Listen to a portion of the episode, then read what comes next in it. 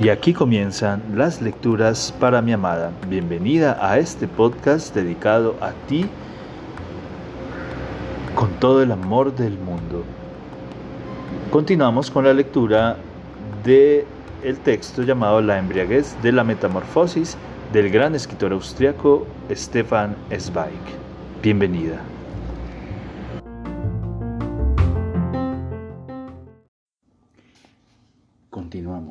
La lectura de la embriaguez de la metamorfosis del interesante escritor austriaco Stefan Zweig.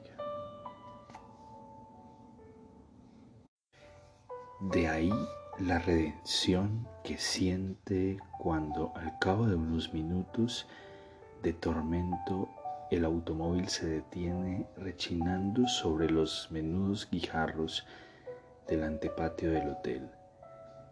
Una señal estridente, como la campana de una estación de ferrocarril, impulsa todo un ejército de mozos y pajes multicolores hasta el coche.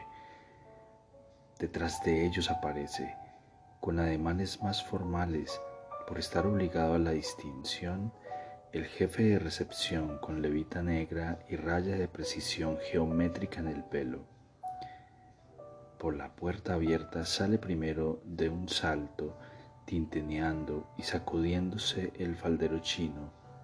Relajada sin interrumpir su cháchara bulliciosa, le siguen las damas que al apearse levantan el abrigo de piel estival por encima de las piernas deportivamente musculosas.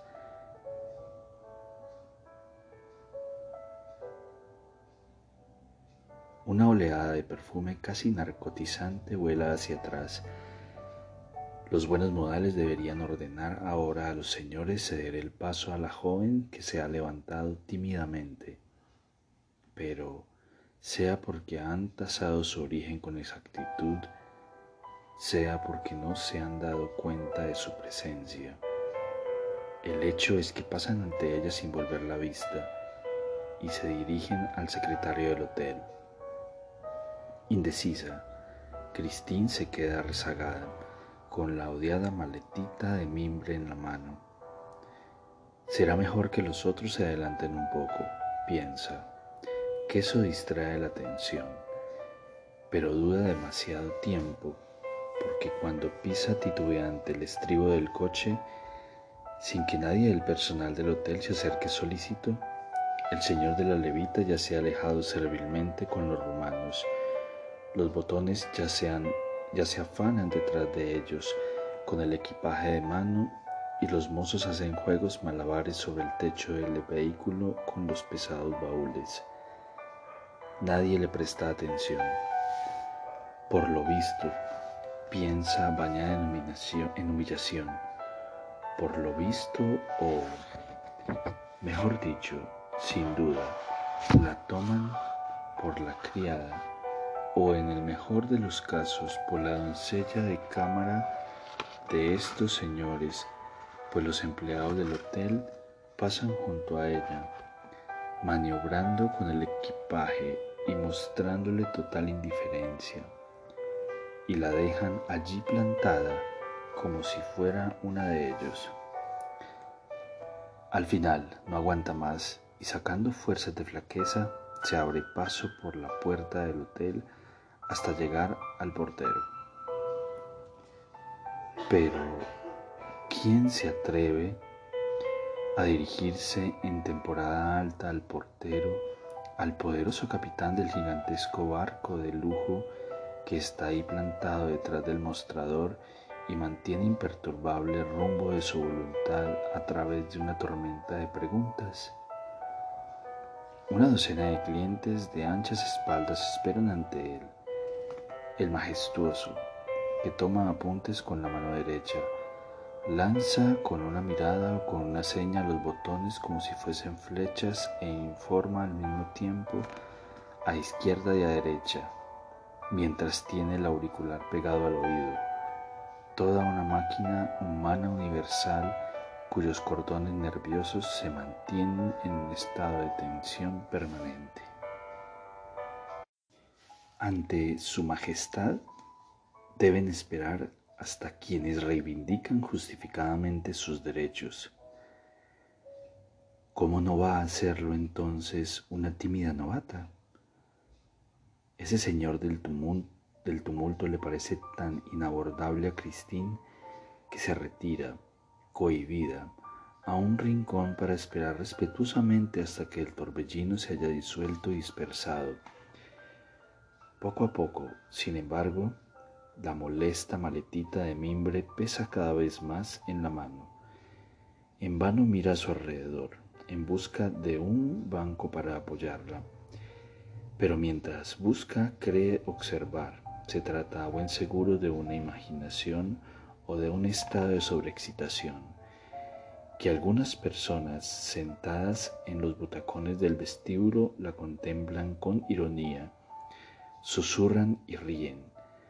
Un momento más y deberá dejar caer esa carga realmente repugnante.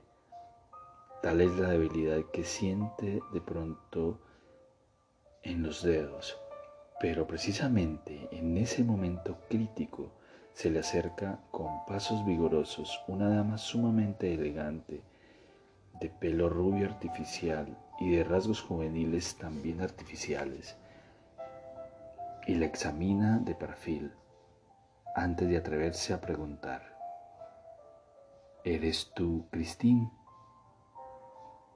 Cuando Cristín responde espontáneamente con un sí, que es más un respiro que una palabra articulada, la tía la abraza, le da un beso tenue en la mejilla y la envuelve con un olor tibio a polvo de tocador.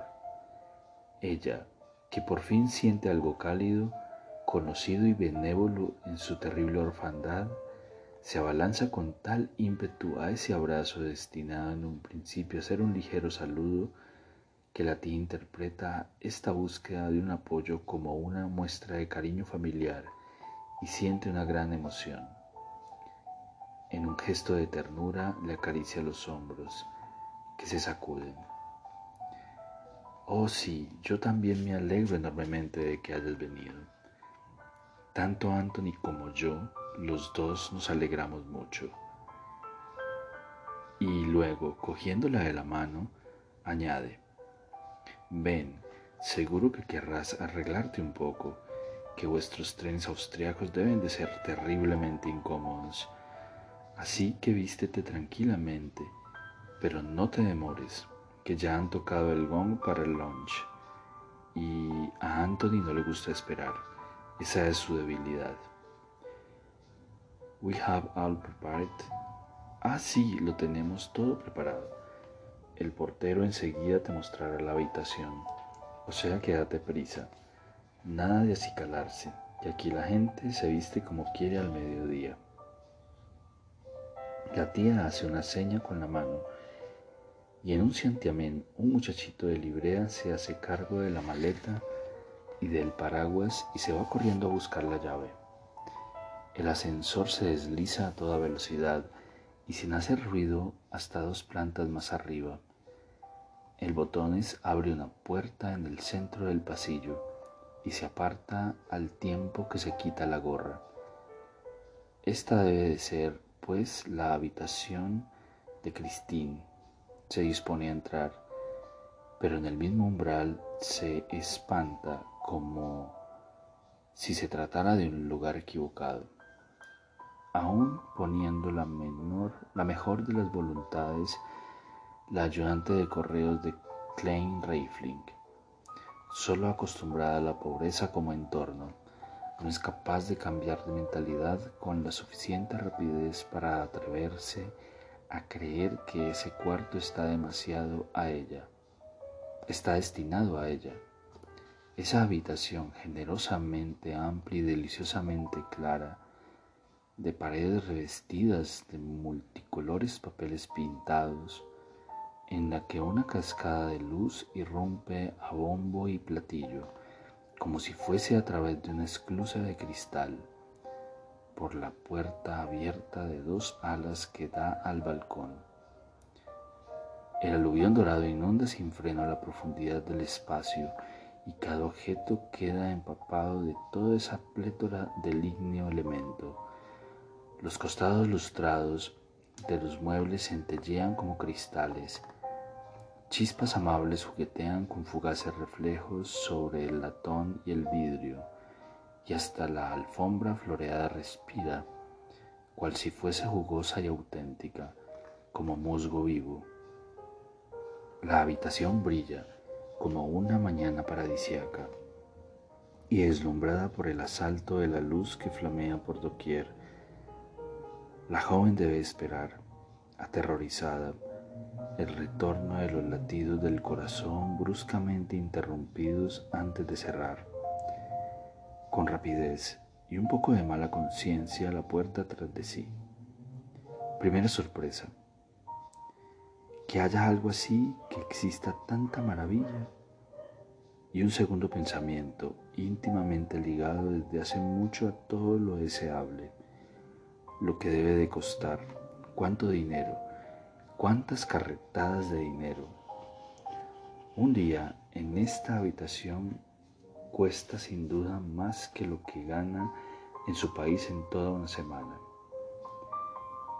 ¿Qué dice? En todo un mes avergonzada, pues quien osas de sentirse en casa en aquel lugar, mira alrededor y pone, extremando las precauciones, un pie y luego otro sobre la costosa alfombra.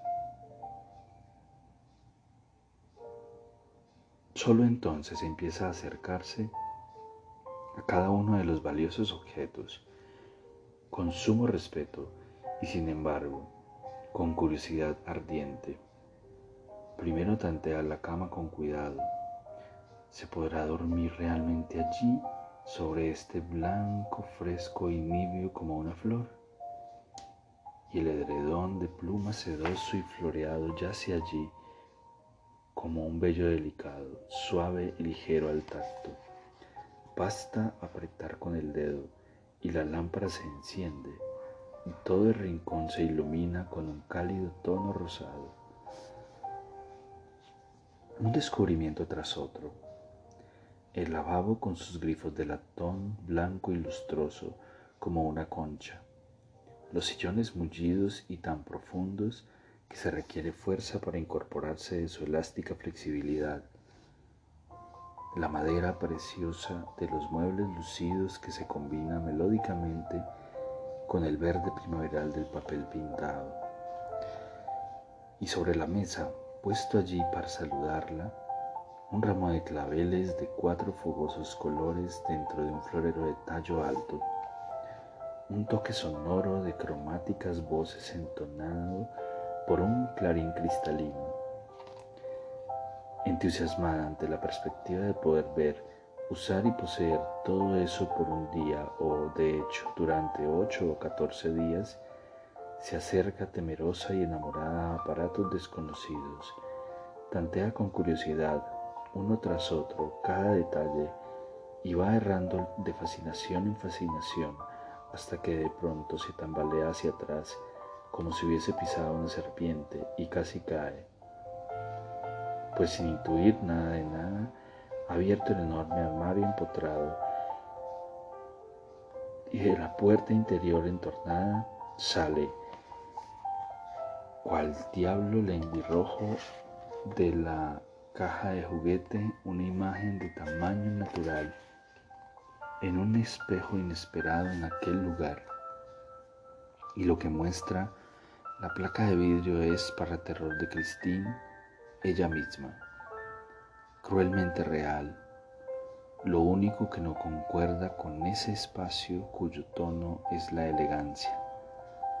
Siente el golpe hasta en las rodillas cuando ve de improviso su abrigo de viaje, de pretencioso color amarillo chillón, y el sombrero de paja deformado sobre un rostro de aspecto perturbado. Largo intrusa, no me ensucie la casa, Vuelve a donde perteneces, parece ordenarle el espejo. En efecto, piensa consternada, ¿cómo puedo pretender vivir en una habitación así, en un mundo así. Qué vergüenza para la tía, que no me acicale, dijo, como si yo pudiera. No, no bajaré, prefiero quedarme aquí, prefiero volver a casa.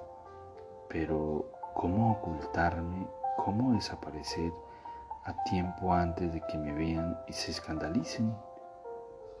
Ha retrocedido lo máximo posible huyendo del espejo y ha ido a parar sin querer al balcón, apretando convulsivamente la baranda. Mira fijo a la profundidad. Un impulso la salvaría. En ese preciso instante se oye una vez más el tronido guerrero del gong desde abajo.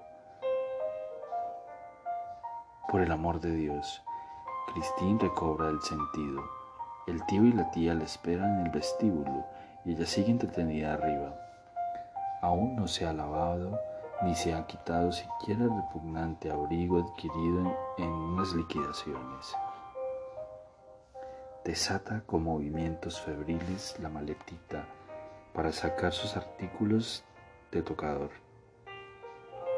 Pero cuando desenrolla el envoltorio de goma y pone todo sobre la placa de cristal liso, el tosco jabón, el cepillo de madera, pequeño y áspero, los utensilios de baño y todas las luces baratísimos, tiene la sensación de exponer de nuevo toda su proveniencia pequeño burguesa a la curiosidad arrogante y burlona.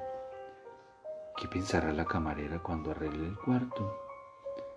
A buen seguro se burlará del menesteroso huésped cuando se reúna abajo con el personal y una lo contará a la otra y todos se enterarán al punto en el hotel y Cristín tendrá que pasar a diario a su lado a toda prisa bajando la vista y sintiendo los cuchicheos a sus espaldas. No, la tía no podrá ayudarle. Esto no puede ocultarse. Esto se trasluce. En todas partes y a cada paso se le, se le descoserá otra costura. Y todo el mundo verá su, mísera, su miseria desnuda y en carnes vivas a través de la ropa y los zapatos. Pero ahora hay que seguir adelante, que la tía espera y el tío, dijo ella, se impacienta con facilidad. ¿Qué ponerse? Dios mío, ¿qué hacer?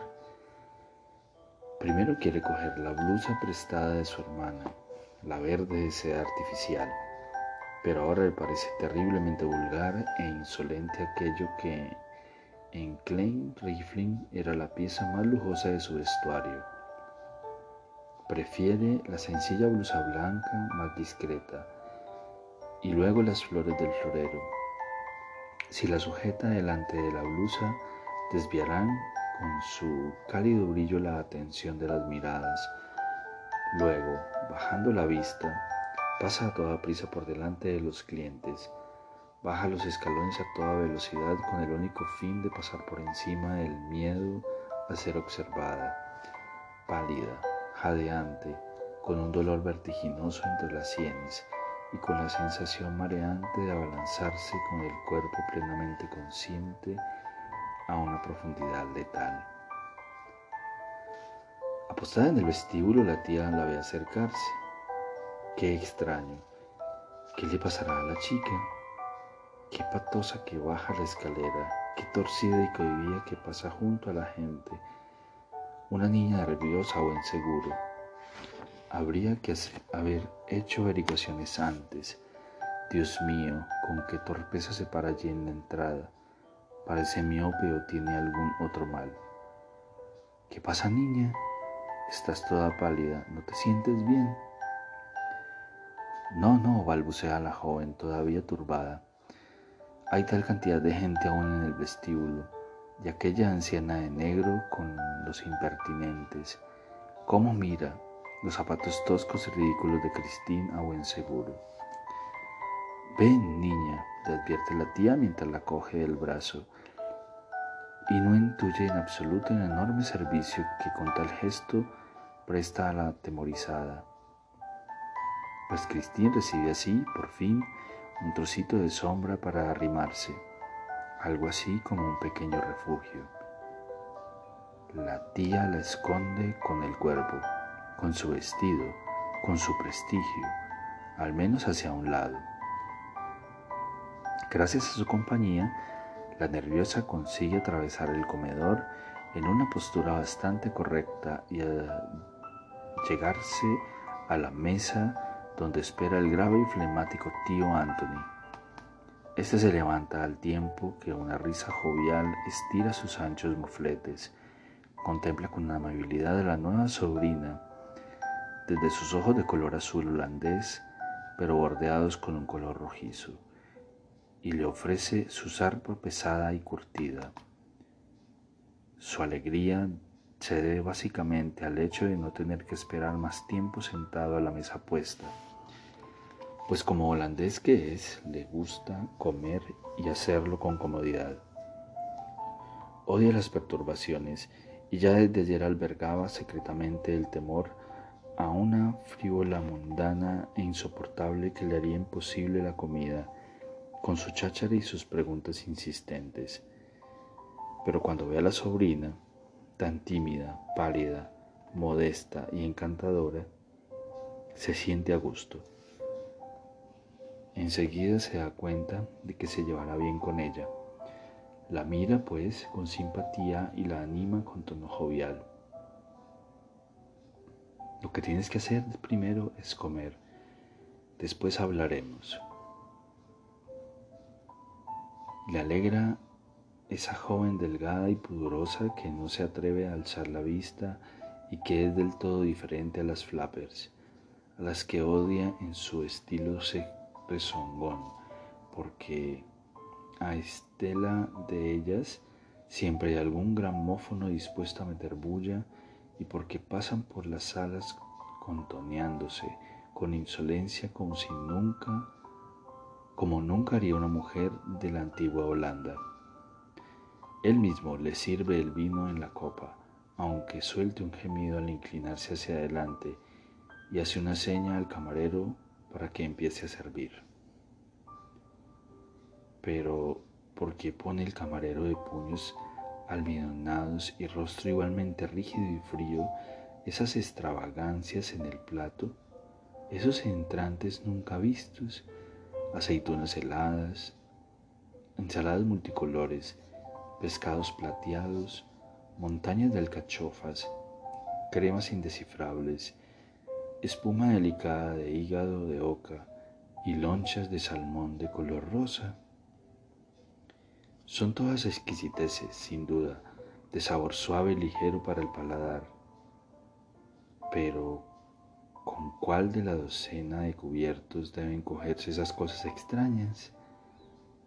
¿Cómo cortarlas sin revelar de manera ineludible a ese observador pagado y a esos vecinos experimentados que está comiendo por primera vez en un restaurante tan distinguido?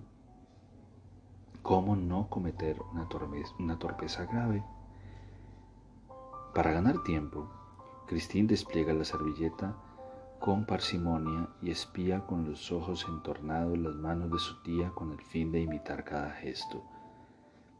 Al mismo tiempo, sin embargo, debe responder a las amables preguntas de su tío, cuyo espeso alemán holandés requiere oídos atentos, tanto más cuanto que siempre inserta fragmentos importantes en lengua inglesa debe recurrir a toda su valentía en este combate en dos frentes, y a todo esto su sentimiento de inferioridad cree oír un cuchicheo continuo a sus espaldas e imagina miradas burlonas o compasivas en su entorno.